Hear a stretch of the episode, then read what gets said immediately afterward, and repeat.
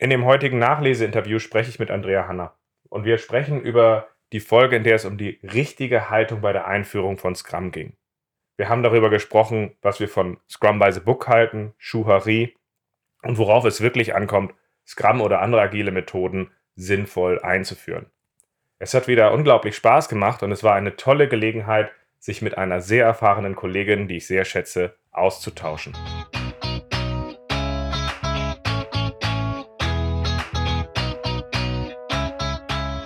Scrum ist einfach zu verstehen. Die Krux liegt in der Anwendung für deine Zwecke in deinem Kontext. Der Podcast Scrum Meistern gibt dir dazu Tipps und Anregungen. Moin Moin, herzlich willkommen zu einer neuen Folge in meinem Podcast Scrum Meistern. Ich bin sehr froh, dass ich die Andrea Hanna heute bei mir habe. Und wir gucken zurück auf die Folge zu Scrum by the Book oder richtigen Haltung, wie man Scrum einführt. Andrea, schön, dass du dabei bist. Ich freue mich auch, danke. Erzähl mal, ähm, was verbindet dich mit äh, dem Thema Scrum und Agilität? Was mich äh, mit dem Thema verbindet, ist auf jeden Fall der Fokus auf Mensch. Also das ist so das, was mich von Anfang an angetrieben hat und immer noch antreibt. Und ähm, danach versuche ich auch ähm, all meine Fähigkeiten, also von da aus, von dem Punkt aus auszubauen und zu gucken, mhm. okay, was passt da zu mir und ähm, was mache ich aus Scrum oder aus Kanban oder aus irgendeinem anderen, aus irgendeiner anderen Agile-Methodik was die bescheidene Aussage ist, du bist sehr erfahren, du hast viel Erfahrung und du hast halt entsprechend auch zu dem Thema, wie führe ich zum Beispiel so etwas wie Scrum mit der richtigen Haltung natürlich auch eine ordentliche ja. Meinung. Ich freue mich ja. auch, dass du dabei bist. Ja. Genau. Ja. In, der, in der Folge, über die wir hier reden, ähm, ging es darum, ich wollte sie erst äh, Scrum by the Book, What the Fuck nennen, weil ich tatsächlich einen riesigen Troll auf dieses Thema habe. An der Stelle, dass Leute sagen, folgt einfach den Regeln und damit ein riesiges Problem habe mhm. äh, kombiniert halt mit den Schwierigkeiten mit dem Begriff Schuhari äh, an der mhm. Stelle, wo Leute halt anfangen zu sagen, folgt erstmal den Regeln des Meisters an der Stelle und dann ja. sie langsam weiter an der Stelle. Und da habe ich mich mhm. tatsächlich gefragt, was ist das Thema, was mich daran eigentlich triggert oder mich drauf gekommen, mir geht es um die richtige Haltung. Und das ist das, was wir mhm. in der mhm. Folge behandelt haben, zu sagen, mhm. okay, in, es braucht die richtige Haltung, in der wir von Anfang an den Leuten dabei helfen, sie zu enablen ähm, und dass sie diesen Raum kriegen, in dem sie dort etwas aufbauen. Ja. Und das heißt, wir haben kurz über Scrum by the Book gesprochen ähm, und meine Schwierigkeiten damit. Schuhari als ein Konzept, was anscheinend brillant ist für asiatischen Kampfsport, wo mhm. und vielleicht auch Tanzen, da kannst du was zu sagen, aber ja. weil du ja tanzt. Ja, ähm, viel. Aber ich es für die Wissensarbeit ein bisschen schwierig sehe, um dann halt ein bisschen darzustellen, was mir wichtig ist in einer guten Einführung. So, das ist so mhm. das, was wir grob behandelt haben. Warum siehst du das Warum siehst du das Thema wichtig, dass wir drauf gucken, wie führen wir Scrum oder agile Methoden mit der richtigen Haltung ein? Was, was findest du daran wichtig oder warum denkst du, das ist ein wesentliches Thema, über das wir sprechen sollten? Also tatsächlich ist da ähm, auch das Thema Mensch bei mir ganz, ganz, ganz vorne dran, weil ähm, wenn was eingeführt wird, was Neues, ne? Dann äh, passiert ja irgendwas danach. Also es wird eine andere Dynamik in Gang gesetzt und dann passiert was, irgendwas bewegt sich, neue Entscheidungen werden getroffen, irgendwas kommt zurück. Und ähm, darauf sind die meisten Menschen erst gar nicht vorbereitet so richtig, ne, weil sie eben noch nichts, noch nie was davor von einer Haltung gesprochen äh, oder überhaupt hat irgendwer was über eine richtige Haltung gesagt. Das ist dann schon mal gar nicht passiert. Und, ähm, und dann werden sie ganz oft auf den falschen Fuß getroffen, verbrennen, Worte verbrennen dabei. Also Dinge passieren. Ich könnte jetzt irgendwie 20 Sachen aufzählen, die passieren könnten, wenn dann gewisse Dynamiken einfach auf einmal vor der Tür stehen. Und ähm, das habe ich einfach in den letzten sechs, sieben Jahren, ähm, habe ich einfach super viel Schaden mit, mit äh, irgendwie beobachten können. Das tut weh. Das tut ja. richtig weh. Das ist traurig. Ja, also du meinst, du meinst auch solche Sachen, dass Leuten dann plötzlich so ein Wandel aufgedrückt wird oder äh, diese Themen, dass halt einfach man, wenn man sie auf den falschen Fuß erwischt, wenn man sie respektlos behandelt, plötzlich halt auch einfach relativ viel Schlechtes passiert, halt einfach auch, weil die, der Begriff wird verbrannt, die Leute fühlen sich nicht abgeholt ja. und eingebunden und dann wird es halt auch sehr traurig. Absolut, ne? Und vor allem auch dieser Punkt mit, es wird erstmal ganz viel Transparenz Mhm. Das sagen die meisten einfach gar nicht. Ne? Also ich, ich habe deswegen Aufträge auch schon verloren oder bin gar nicht erstmal richtig tief in den Pitch reingekommen, weil ich von Anfang an über so systemische Problematiken irgendwie gesprochen hatte und, ähm, und dann, ah, nee, nee, nee, nee, es reicht erstmal, wenn wir so ein paar Kleinigkeiten einführen, dann gucken wir mal, was passiert. Und dieses gucken wir mal, was passiert, finde ich grob fahrlässig. Es ist einfach mhm. nicht okay. Und ich bin super froh, dass wir keine Chirurgen sind und dass wir immer noch so ein bisschen mit der Psyche dann arbeiten können im Nachgang und wirklich nochmal viel aufräumen können. Aber wenn du als Berater Beraterin, in meinem Fall externe Beraterin hinzugeholt wird, sind das ja meistens keine wirklich gemütlichen Situationen. Ne? Es sind genau. sehr, oh, meistens einfach sehr konfliktbeladene Situationen, Situationen, in denen zum Beispiel sowas wie gerade genannt passiert ist schon. Und ja, dann fühlt man mal kurz natürlich als Mensch mit, wie, wie das jetzt für diese Menschen ist. Und äh, einfach nicht cool. Einfach nicht schön. Ja. Zum Beispiel allein vor so einer Einführung über eine gemeinsame Sprache vielleicht überhaupt mal zu sprechen. Ne? Also mhm. was könnten jetzt diese Worte in dem Kontext für uns bedeuten? Oder gibt es bestimmte Worte, die bei anderen irgendwas Negatives triggern? Zum Beispiel bei wichtigen Entscheidern, da wo ähm, gewisse Machtkonstrukte irgendwie bestehen in Unternehmen, wo es einfach relevant wäre, da erst vielleicht ein bisschen das Licht anzumachen, ein bisschen den Raum anzugucken, ein bisschen zu schauen, ja, welche Möbel stehen hier, welche Menschen interagieren hier miteinander ähm, was für Dynamiken, mit welchen Dynamiken habe ich es denn hier so zu tun und ähm, natürlich kann man nicht alles von vornherein wissen, ne, wenn man was macht, dass dann irgendwie gleich was Negatives kommt, aber so ein bisschen so nachschauen. Fände ich mal mhm. schön. Ja, ja ich, ich glaube, ich weiß, was du meinst. Einfach diesen Punkt zu sagen, naja, wenn ihr, wenn, wenn wir damit irgendwas erreichen wollen, muss es ja ein bisschen anders sein. Ne? Ansonsten wird es mhm. ja auch nicht, nicht ein, ein anderes Ergebnis erzeugen können. Damit müssen wir die Leute auch mitnehmen.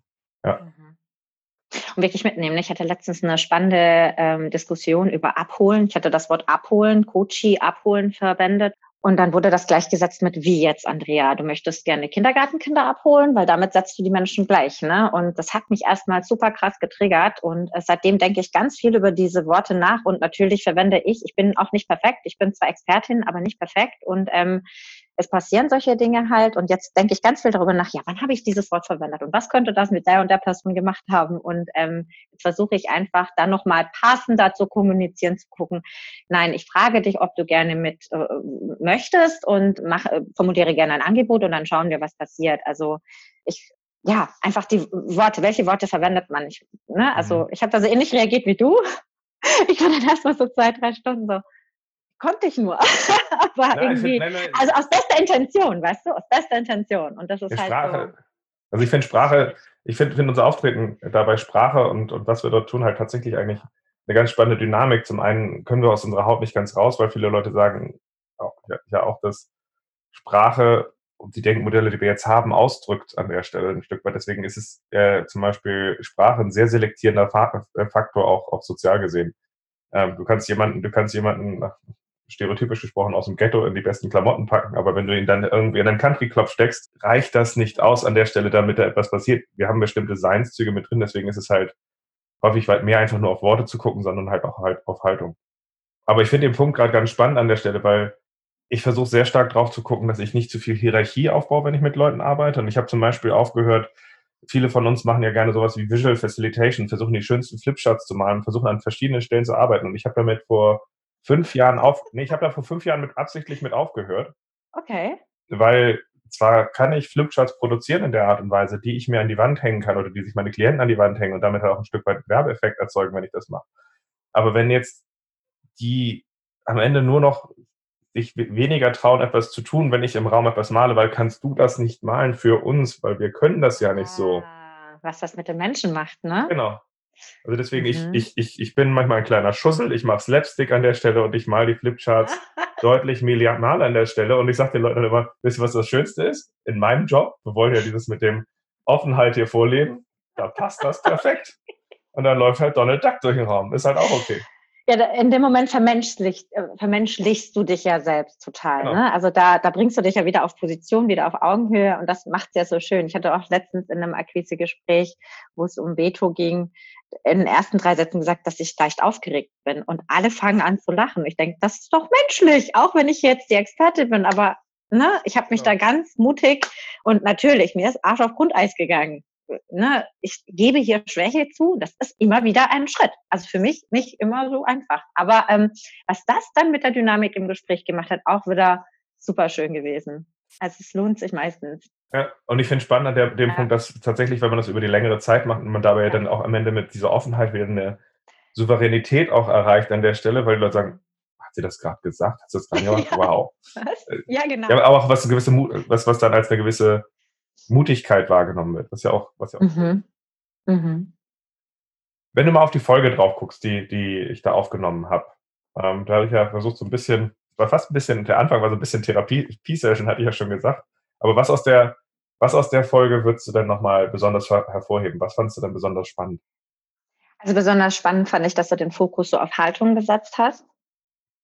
Mhm. Also was für mich einfach impliziert, dass Menschen vorher bitte so ein bisschen nachdenken sollten, wenn es, bevor es irgendwie ans Eingemachte geht, bevor es zu einer Einführung kommt. Äh, und vor allem, weiß ich noch, habe ich mir gemerkt, dass dieses Experimentieren, dieses einfach machen, dass das einfach gefährlich sein kann. Also ich weiß nicht mehr, ob das genau in dem Wortlaut drin war, aber ich weiß, dass ich das am Ende in meinen Gedankengängen so hatte.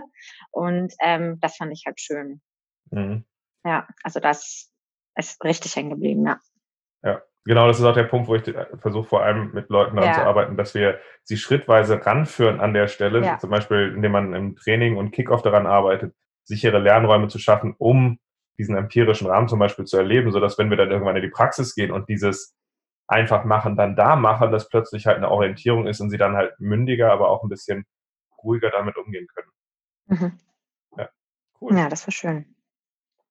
Und einfach auch immer wieder wichtig, dass das angesprochen wird, das Thema im Allgemeinen. Ne? Also mhm. ich weiß auch noch in meinen Anfängen, äh, äh, für mich war jedes Krambuch eine Bibel, äh, Coaching, Agile Teams, hier Lissa Atkins. Das wurde inhaliert mehrere Male und durchgearbeitet und ähm, das gibt einem natürlich sehr viel Sicherheit. Und dadurch, dass, ähm, ich glaube, das wurde jetzt auch schon oft genannt, dadurch, dass das Scrum-Framework jetzt einfach so wenig Regeln hat, gibt halt den Eindruck, dass es halt sehr einfach ist. Aber gerade das, was das, also man muss sich das so vorstellen, das sind einfach, es ist ein riesiger Rahmen und alles, was im Rahmen passiert, wenn da nicht mhm. kein Sicherheitsnetz ist oder mhm. irgendein Netz, das irgendwas mit den Informationen macht, was in dem Rahmen passiert, das kann super gefährlich werden. Also ja. deswegen auch immer wieder wichtig und ich glaube, das ist auch ein Dauerbrenner für immer und ewig, weil unser Thema wird sich ja auch evolutionär weiterentwickeln mit jeder Transition und mit jedem Ausleben mhm. und ähm, ja, und dann mal gucken, was irgendwie in den nächsten fünf Jahren noch passiert. Also ich bin da guter Dinge, dass da so sich einiges nochmal verschieben wird. Ja, und du hattest ja vorhin, von, bevor wir aufgenommen hatten, ja schon so erwähnt gehabt, dass du gesagt hast, Mensch, in Trainings und so, die Sachen werden immer einfacher. Äh, vielleicht ja, begrenzt sich ja, ja, vielleicht begrenzt sich ja immer mehr auf das Wesentliche. Ja, das ist mir halt auch äh, aufgefallen. Ja, ich bin ja Dozentin an der äh, Hochschule Karlsruhe für Technik und Wirtschaft. Da habe manchmal das Glück, mit Informatikern oder mit Wirtschaftsinformatikern da zu arbeiten. Jetzt Anfang Oktober ist erstmal online. Wir sind gespannt. Und da habe ich auch meinen Kollegen gesagt, so, boah, wir müssen das ganz anders machen. Ich mache da keine fünf Minuten am Stück Frontalunterricht. Das wird nicht passieren. Und jetzt schnüren wir Pakete und lassen sie das dann irgendwie alleine arbeiten. Und da merke ich halt auch, es ist echt knapp geworden. Also wenn ich dann sowas konzipiere, das, das, passiert dann ganz schnell und ich weiß einfach ganz genau, okay, das ist wesentlich, das ist wesentlich, das ist wesentlich, das müssen Sie lernen, das und das und das mindestens. So. Und dann ist das äh, Training irgendwie schon konzipiert. Ne? Und ähm, ich denke dann auch immer mit mehr Erfahrung, also irgendwie jetzt lässt ein bisschen nach, ne? Also irgendwie, also das kann doch jetzt nicht so einfach sein, ne? Das geht doch jetzt viel zu einfach von der Hand. So weißt du nicht mehr, als du so früher so fast einen Herzinfarkt bekommen hast, wenn du irgendwie vor einem Workshop warst oder so. Wo sind diese Zeiten? Und ja, irgendwie auch schön natürlich gibt es noch diese aufregenden Momente, aber es ist, es hatte ich auch äh, bei der ALE, bei der Lean Agile Europe äh, Mini Unconference gestern vorgestern gesagt. Ich habe das Gefühl, mit umso mehr Erfahrung ich sammle, desto blöder komme ich mir vor, weil es, weil mir so viele Dinge von der leicht von der Hand gehen und ich dann denke, oh, betrüge ich da jemanden? Also weiß ich denn dann auch genug? Und ähm, ist das dann, dann auch wertvoll genug? So all diese Fragen, boah, das ist immer wieder, also bin ich froh, Kollegen zu haben, mit denen ich sprechen kann. Ohne das wird es nicht gehen. Ja. Und ich, also ich kann dir auch dazu sagen, dass bei mir, bei den, bei den vielen Trainings, die ich gemacht habe, ich habe immer ja. relativ gutes Feedback und gute, gute Zusammenhalt habe ich vor allem mit Leuten, die jetzt so am Anfang sind oder die jetzt, die jetzt die ersten ein, zwei Jahre dabei sind. Und dann gibt es Leute, die dann wieder sehr erfahren sind, die, wenn du mit denen bestimmte Sachen konsultierst, sind sehr dankbar. Und es gibt dazwischen so ein Stück, wo Leute sind, die sind dann manchmal, wenn du ihnen Fenster aufzeigst an der Stelle, was da noch alles hinterstecken könnte, die sind dann, die sind halt meistens sehr schwierig, weil sie halt eben noch, sie, sie sind, sie wissen, was sie wissen an der Stelle schon, aber sie sind sich nicht bewusst, was sie noch nicht wissen und sind dann manchmal etwas unglücklich, diesen Bereich kennenzulernen. Ja, na, das ist ja immer so, wenn man abstrakt was, was lernt, ne, und dann gibt es noch keine echten Erfahrungen dazu. Das Spektrum wurde noch nicht erweitert in diese Richtung mit der Überschrift. Dann ist das natürlich erstmal so, hm, da schaue ich mir erstmal an hier. Ich setze mich hinten in den Chefsessel und guck mal und mal gucken, wann die ähm, Situation dann kommt und anklopft und dann springe ich da gerne rein. Ja, das ist, ähm, Finde ich aber schön. Ich versuche immer, äh, also in solchen Äußerungen ist ja auch immer so eine gewisse, ein gewisses Maß an Energie vorhanden. Ne? Das, das sagt ja nur ein Mensch, wenn ihm etwas nicht egal ist. So. Und das finde ich dann wiederum wundervoll, weil ich dann sage, ja, diesem Menschen, da, da ist eine Passion an einer bestimmten Stelle und der möchte gerne oder die möchte gerne Energie in die und die Richtung investieren und da ist Drive.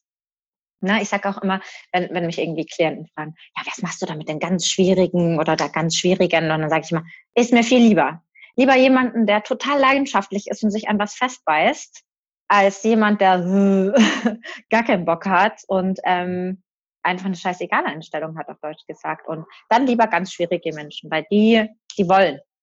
Genau. Menschen, die, dann, die wollen, mit denen kann ich auch besser so. Genau, die kannst du ernst nehmen, die kannst du ja. abholen.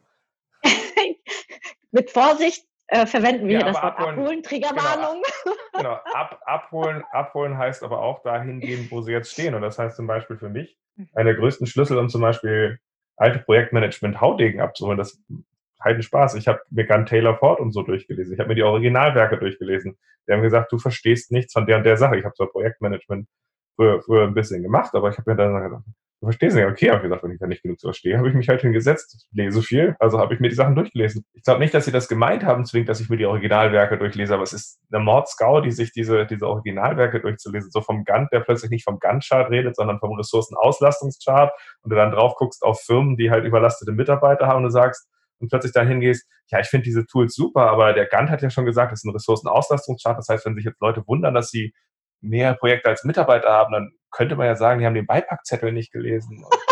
ich noch nicht. Ah, cool. Und, ja. und kannst sie dann völlig Absolut. hochnehmen. Und, und auch ein Taylor hat unterschiedliche Arbeitsmodi gehabt und wir verbinden ihn halt mit dem Taylorismus an der Stelle. Und der konnte halt auch, ich meine, Taylor ist für mehrere Monate in Fabriken gegangen, um das Arbeiten zu beobachten. Er ist quasi der erste Design Thinker. Er hat Get Out of Your Building gemacht und ist da hingegangen und hat sich angeguckt, was ist. Und sein Produkt war ein vereinfachter Ablauf für bestimmte Kontexte. Das ist differenziert betrachtet alles super. Und wenn die Leute damit abholst, stimmt, das und das ist das, was dazugehört, was nicht ist. Macht einen heiden Spaß. Oh ja, das auf alle Fälle. Ich habe aber eine Sache, eine Sache, da bin ich sehr neugierig drauf, weil das war bei der Folge hier sehr spannend ist. Äh, ich habe ja versucht, so ein bisschen zu sagen, das ist Scrum by the Book, das ist Schuhari und äh, ich habe versucht, ein bisschen meine Meinung reinzupacken, was ich davon halte und was ich davon nicht halte. Wie guckst du denn auf so Begriffe wie Scrum by the Book? Also wenn ich das höre, was ich dann empfinde, was ich dann denke. Mhm. Also ich äh, stelle mir da wirklich das erste Bild, das mir in den Kopf kommt, voll traurig eigentlich, ist dann irgendwie so ein Gefängnis. Und das Gefängnis sind irgendwie so diese Zeremonien, die so stattfinden und mhm. ähm, alle Dynamiken, die passieren, haben nur Platz in den Zeremonien und das, was irgendwie im ganzen Komplex, Gefängniskomplex passiert, darf nicht passieren. Und wenn dann was in Berührung kommt aus den Gefängniszellen in diesen Komplex, das ist dann irgendwie nicht so angenehm. Ne? Mhm. Und also da kommt mir wirklich das in den Kopf, weil ähm, das die eine Lösung, die ich mit dem einen Team erarbeite, kann für das Team voll richtig sein, aber für das nächste Team einfach wieder was komplett anderes. Man kann Regeln brechen, man kann anpassen, mit mhm. Akzeptanz arbeiten, immer wieder Informationsschleifen drehen, immer wieder nacharbeiten, nachjustieren und da braucht jedes Team einfach was anderes. Und ähm, mhm es ist so individualisiert, also es sollte so individualisiert eigentlich passieren, diese Beratung. Und äh, deswegen so Scrum by the Book, ja, nee, bei mir komplett negativ behaftet. Ich kann einfach nichts Gutes rausziehen, muss ich leider ehrlich sagen. Ja, bei mir war es tatsächlich erst das Missverständnis, weil ich habe gedacht, das ist vor allem by the book. Ich dachte dann immer so bei manchen Leuten, dass sie ihr Buch auf den Tisch legen mit all ihren Praktiken.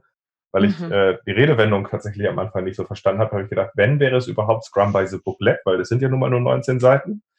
Äh, okay. Und der Rahmen ist ja auch nun gar nicht schlecht, aber für mich war der, der Hauptträgerpunkt, der mir wirklich wehtut, ist, die, die in der Präambel steht drin, es geht um empirisches Vorgehen. Und dann sagt man, ah. ver, verfolge strikt, mach strikt nach den Regeln und mach ein empirisches Vorgehen. Und dann denke ich dann, wenn ihr damit meint, es geht um einen konsistenten Rahmen für empirische Steuerung, dann kann ich das mitgehen, aber das verbinde ich nicht mit by the book irgendwie. Mhm. Ja, ich denke, das war bestimmt ein versuchter Erklärungsansatz, der an der, an der Stelle nicht so geglückt ist. aber ja, ne, auch, wir hatten es ja vorhin auch irgendwie darüber, dass wenn man dann retrospektiv gesehen sagt, so, ja, ne, also da und da hätten wir das und das nochmal anders machen können oder wir hätten das Backlog Refinement noch 30 Minuten länger machen können oder kürzer oder remote oder was auch immer. Mhm. Und dann einfach dieses Mindset, dass kein Mensch auf die, Erde, äh, auf die Idee kommt, zu sagen, ja, natürlich, mit, mit dem jetzigen Erfahrungsschatz ist das ja super einfach zu sagen, was vor zwei Wochen besser gewesen wäre. Überhaupt den Menschen mal klar zu machen, dass dann Learning stattgefunden hat. Ne? Also so dieses, es ist okay, was rauszubekommen und zwei Wochen später zu sagen, ja, dann machen wir das anders. Ne? Und, und ich glaube, das ist nochmal ein, wahrscheinlich eine eigene Podcast-Folge, was Sozialisierung angeht mhm. und, und, und, und, und. Das ist nochmal echt nochmal komplex und riesig, aber ich glaube, das steckt dahinter, ne? wie wir sozialisiert sind. Weil, wenn ich an meine Schulzeit denke, da hatte ich einen Schock, ne? Das musste sofort sitzen.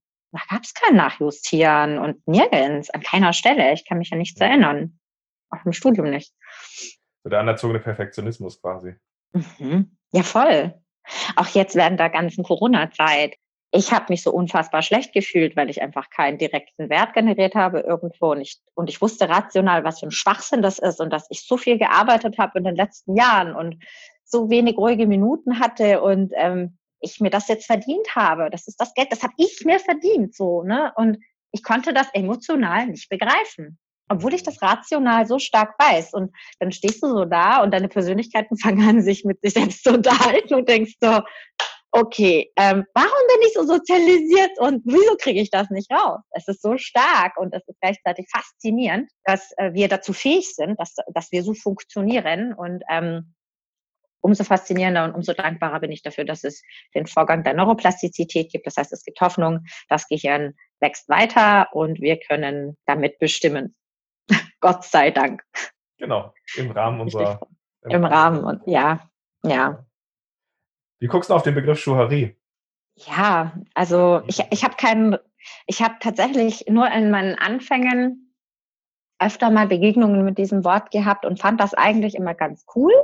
So, ja, äh, am Anfang hatte ich so Sicherheitsgefühle, wenn ich so die, diesen Begriff gehört habe. So, ach schön, da kann man erstmal das probieren und dann einen Schritt nach dem anderen und gucken, was passiert. Und da habe ich aber noch nicht verstanden, was alles dazu gehört, wie man Commitment gibt, was alles dazu gehört, was bei einer Ziel, was bei einer Zieldefinition zugehört, ein abgeschlossenes Experiment explizit ähm, zu verbalisieren, zu sagen, okay, wann fängt es an, wann hört es auf, was macht das mit Menschen? Also ich will jetzt nicht weiterzählen, das sind ganz viele Punkte, aber das fällt ja alles weg. Ne? Das fällt ja alles weg.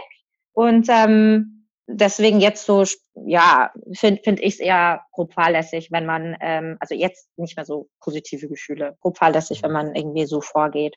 Ich glaube, für kleine Dinge kann man das immer noch machen, solange diese anderen Punkte, die ich gerade benannt habe, einfach passiert sind. Ne? Also hat man sich irgendwo politisch eingekauft, hat irgendwo eine Position, wo es möglich ist, ne? so ein klassischer Change-Management-Punkt. Mhm. Ähm, sind die Leute im System so positioniert, dass sie machen können? Ist der Nährboden da? Also ist eine gewisse Vorarbeit passiert? Äh, wozu soll das Experiment durchgeführt werden und so weiter? Welche Metriken nutzen wir? Ne? Also so wenn etwas ganz streng angefangen und dann auch wirklich sauber beendet wird, das explizit gemacht wird und dann wirklich auch alle abgeholt sind und ja, da, dann würde ich da vielleicht nochmal mitgehen. Ne? Aber nur dann. Also nicht, gar nicht, wenn es um was geht, ähm, was einfach latent passieren soll, immer passieren soll und ich dann im besten Fall auch noch äh, transformieren soll und äh, nee, dann nicht. Mhm. Dann, ja, ich, Wahrscheinlich ist es, wahrscheinlich ist es im Aikido und solchen Themen auch gut aufgehoben und für diese mhm. Kontexte gut geeignet. Mhm. Mir fällt gerade ein, dass ich ähm, bei einigen Sachen im Training was umgebaut habe, wo du das so erzählst. Ich habe früher in Trainings, wenn du zum Beispiel so, so Simulationen machst wie die Marshmallow Challenge oder andere, wo mhm. du halt Scheitern unter Annahmen drin hast, da habe ich früher die Leute erstmal gesagt, ja, wir machen das jetzt und wir spielen das erstmal und danach debriefen wir, was da passiert ist. Und ich finde es viel spannender, Leute oder für mich ist es viel effektiver, wenn ich Leute vorher mitnehme, wieder die bösen Worte, äh, nee, ähm, abhol, abhol war böse. Mitnehmen, du fragst, frag, frag. Sagen wir mitnehmen, impliziert bei uns immer, wenn wir das Wort verwenden, wir haben vorher gefragt, ob es okay ist, ob, ob der Mensch denn möchte. Jetzt darfst ja, du weiter wir, ausführen. oder wir reden uns um Kopf und Kragen und sind vielleicht auch einfach. Ja, ich weiß. So geht mir halt auch oft. Ja, wenn ich groß bin, ich, ich versuche das mit der Gendersprache auch noch zu lernen. ja, ich ja auch. Merkst du das nicht? Ich habe, glaube ich, schon fünfmal nachjustiert in dem Gespräch. Mhm. Ich, mir ist immer erst das äh, Maskuline eingefallen, so, oh, oh, oh, ich darf die Frau nicht vergessen. Also, äh, liebe Männer, Zuhörerschaft, wenn ihr hier hört, seid nicht die einzigen, wir Frauen. Wir müssen das auch noch lernen. Also. Ist halt die Sozialisation. Aber auf jeden Fall bei dem, bei dem, was ich so relativ witzig finde, ist, ich meine, die meisten von uns wissen, wie schädlich zum Beispiel Zucker oder ähnliche Sachen sind. Trotzdem trinken wir Cola. Was ja auch alles okay ist. Aber der spitzige Punkt ist, wenn wir auch eine Simulation gucken und ich nehme das mit bei vielen Financial Coaches und Trainer, die sagen, ich, du darfst den Wow-Effekt und die Überraschung nicht vorwegnehmen. Ähm, und die haben Angst, dass wenn du ihnen erzählst, was passieren könnte da drin und wie die Wirkmechanismen im Spiel sind, dass das dann nicht mehr passiert. Und Mhm. Was ich gemacht habe, ist, ich erzähle den Leuten, bevor ich zum Beispiel die Marshmallow Challenge spiele, erzähle ich denen, die meisten Sachen scheitern unter Annahmen. Wir müssen aggressiv validieren an den richtigen Punkten. Also wenn ihr dieses jetzt eine Viertelstunde spielt, da solltet ihr möglichst versuchen, x voll integrierte Türme zu bauen und gebt den Sachen. Und übrigens danach debriefen wir mit denen und den Fragen und danach lasse ich sie 15 Minuten spielen. Und weißt du was? Die schaffen dann vielleicht sogar zwei Türme, vielleicht auch drei, aber 15 oder, oder, oder sie wissen, worum es drauf ist, ankommt, aber sie ringen mit sich und sie können dabei dann auf sich drauf gucken. Also genauso mache ich es auch beim Ballpoint-Game, wo es um empirische Steuerung geht. Dann sage ich, die erste Debriefing-Frage ist, ich frage euch, wenn wir dem Spiel durch sind, frage ich euch, in welcher Runde hattet ihr eure Arbeit mehr unter Kontrolle? War es die letzte Runde oder war es die erste?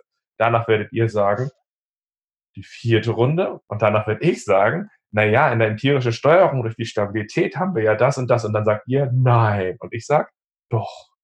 Was sagst du, bevor sie anfangen zu spielen? Bevor sie anfangen zu spielen. Was macht das mit den Teilnehmern?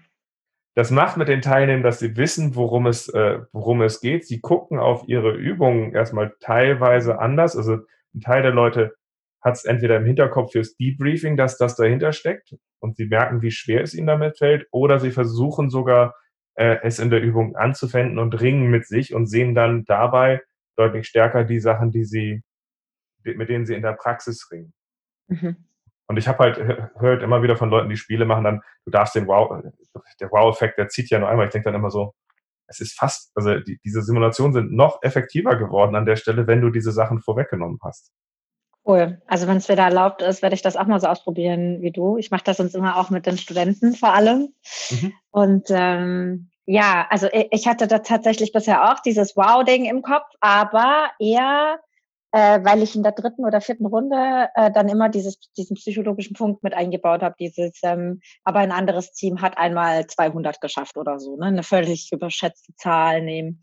bei mir war an der Stelle immer wichtiger bei, beim PowerPoint-Game schon so die agilen Dynamiken und so weiter, ne, so erklären zu können, ähm, was es damit auf sich hat. Aber mir war es immer wichtiger, ihnen zu zeigen, was negative eine negative Erfahrung, ein negativer Kommentar, was der machen kann mit dem Gehirn. Also ich habe da immer so Gehirnlearnings noch mit drin, so Richtung, ähm, wie, wie bringen wir denn dem Menschen oder dem Projekt oder irgendwem noch was, wenn wir nur noch auf, oh, wir müssen das und das jetzt noch machen, aus, ähm, ne, aus einer komplett falschen Motivation. Und da habe ich halt immer noch so ein bisschen äh, so ganz viel so Gehirngeschichten da noch mit rein äh, gebracht. Also deswegen habe ich das so getan. Aber spannend, wie du das machst. Vielleicht kann ich das trotzdem ja erzählen. Ich mache das trotzdem. Ich mache das trotzdem. Ja? Ich mache trotzdem in der ersten, in der ersten, äh, nach der ersten, ich mache das erste ist nach der zweiten Runde und dann mache ich sogar teilweise nach der ersten, sage ich, über 100 sind möglich, zum Beispiel im Beispiel. Äh, an der Stelle war es auch nach meinen Regeln, ich habe Teams, die haben über 100 geschafft. Und ähm, im Debriefing sprechen wir dann tatsächlich darüber, welche Arten und Rollen ich übernommen habe in Richtung eines Scrum Masters und warum das, was ich gesagt habe, zu einem Scrum Master passen würde, aber nicht zu einem Product Owner zum Beispiel. Cool. Also das heißt, das ist ja. trotzdem noch drin. Also ja, cool. kurz vor Ende zu machen, hat das Problem, dass sie sich nicht mehr eingrooven können an der Stelle, wie sie mit dieser Aussage umgehen, weil in ihrem Kopf mhm. passiert etwas und ich würde auch keinen Wert nehmen, der nie erreicht wurde. Mhm. Mhm. Aber ich habe irgendwie 100, 146 oder 142 war so das höchste mhm. von Leuten, die das jetzt nicht 25 Mal gespielt haben.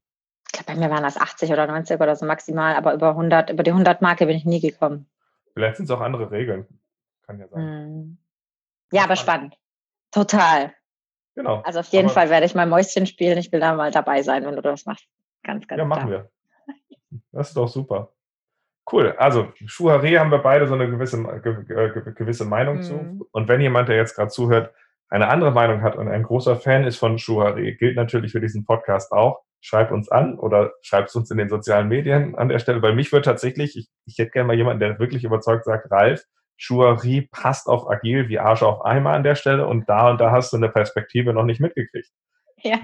Also das, das interessiert mich wirklich an der Stelle und dann sage ich auch, dass ich da was dazugelernt habe, wenn es mich überzeugt. Aber momentan habe ich halt einfach das Problem, dass dieses Kleinteilige, dieses Verunselbstständigende für mich das Problem dabei ist. Mhm. Weil auch gerade wenn so unerfahrene Scrum Master, agile Coaches oder Trainer da sagen, ja, wir machen jetzt Schuari, das heißt, ich bin der Meister. Also weißt du, da ist einer, der hat überschaubare Erfahrung, das ein, zweimal gesehen und maßt sich dann nach diesem Modell auch an zu sagen, ich mhm. bin der Meister und ihr müsst jetzt auf sich hören. Als ob mhm. ein wahrer Meister des Agilen oder des Aikido jemanden hingehen muss, zu sagen, übrigens, ich bin der Meister und du hörst jetzt. Also ich stelle mir das jetzt so in so einem in so einem Dojo vor, dass erstmal der Meister zu ihm geht. Übrigens, wir machen jetzt hier diese Schuari und du hörst jetzt auf mich.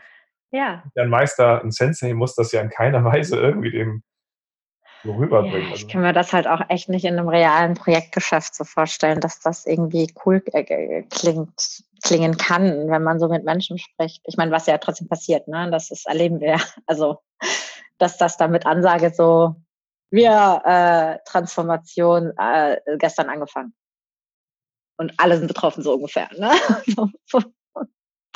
Welt ist verrückt geworden. Ah, ich lasse das einfach mal so stehen und wirken. Genau. Aber welche Ergänzung hast du noch zur Folge, wenn du da drauf hörst? Also mir geht es ja darum, die richtige Haltung bei der Einführung. Wie führt man sowas wie Scrum effektiv ein? Ähm, was siehst du vielleicht noch anders als zu dem, was ich erzählt habe? Was würdest du ergänzen? Hm, ich bin mir gerade nicht mehr sicher, ob du über Komplexität gesprochen hast. Ich weiß es gerade nicht, nicht, mehr. Nicht in der Folge.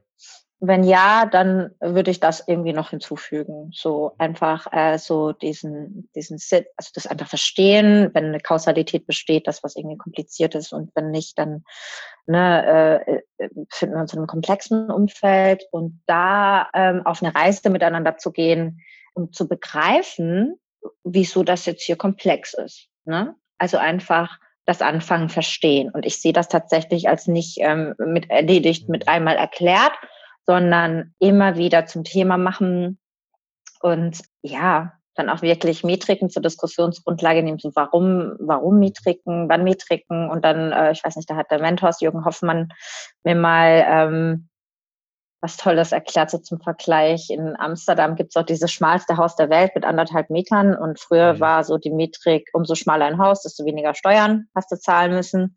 Und deswegen wurden die Häuser da so schmal ge äh, gebaut. So, ne? Und äh, um jemanden dann schnell Begriff äh, verstehen lassen, um das jemandem schnell erklären zu können, äh, verwende ich dann meistens das und dann irgendwie den, den Sprung zurückschaffen Richtung, okay, wir befinden uns, in, befinden uns gerade in einem komplexen Umfeld und deswegen, ähm, welche Metrik macht dann Sinn? Wollen wir das öfter abwechseln oder nicht? Und ähm, was bedeutet das für unsere Mitarbeiter? Wie wollen wir den mit Wissen versorgen? All diese Sachen, ne? Also so ganz, ganz viele Grauschattierungen, die da irgendwie dann zum Thema werden. So. Ja. Ja. Das ist, das ist auf jeden Fall sich auch als ein wichtiger so. Punkt an, insbesondere mhm ich glaube, gerade dieser Unterschied zwischen komplizierten und komplexen, diesem ich weiß, was ich nicht weiß, zu ich weiß nicht, was mhm. ich nicht weiß und diesem unterschiedlichen Handeln dahinter ist eine Sache, wo ich, wo ich glaube, es ist sehr wichtig, dass man das nicht nur einmal, einmal erklärt, sondern dass man den Leuten dabei hilft, dass sie diese Erfahrung dabei haben, so, dass es, wenn die Leute nicht gewohnt sind, sie dem annähern können, aber auch das letzte in einem Training gehabt, das aus einem rausplatzt an der Stelle, Moment mal, aber wenn wir das Backlog jetzt bis da und da vorbereitet haben, wo ist denn jetzt der Vorbereitungsschritt, dass wir das analytisch vorbereitet haben? Also das passierte fast ein, das passierte fast mhm. einen Tag, nachdem wir über das Thema gesprochen haben, dass es ein anderer Modus ist. Und das ist ein ah, ganz okay. wichtig. Ja, aber es ist, es ist ja menschlich. Mhm. Ähm, an der Stelle, wo, wo, wenn man dann sieht, dass es so ganz konkret, dann wird so und so geht das da weiter. Moment mal. Das ist dann halt wirklich, ja, da geht es dann um dieses kühne Vorgehen, dass man sagt, ja, irgendwann kommt der Punkt, dass, wenn du in dem Bereich drin bist, dann musst mhm. du ausprobieren, um zu sehen und da musst du nicht vorbereiten, um Fehler zu vermeiden. Und das ist dann halt so ein mhm. Switch, der ja.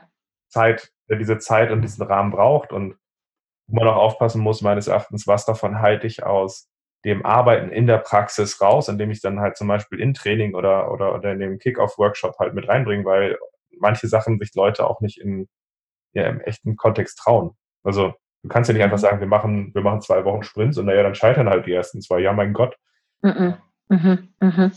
Ja, mit Fehlern und den Worten Fehlerkultur und so weiter muss man ja auch wirklich vor, mhm. vorsichtig sein, ne? Und irgendwie, ähm, was fordere ich da von meinen Mitarbeitern und so weiter. Also das ist auch nochmal ein anderes großes Thema. Aber ja, auch so das Bewusstsein dafür, wenn man, wenn es mit einem Backlog zu tun hat, so einfach auch dieses wir schreiben, machen jetzt erstmal diese Liste und bringen das in irgendeine Reihenfolge, wie es sinnvoll für uns, für unser Produkt ist. Ne?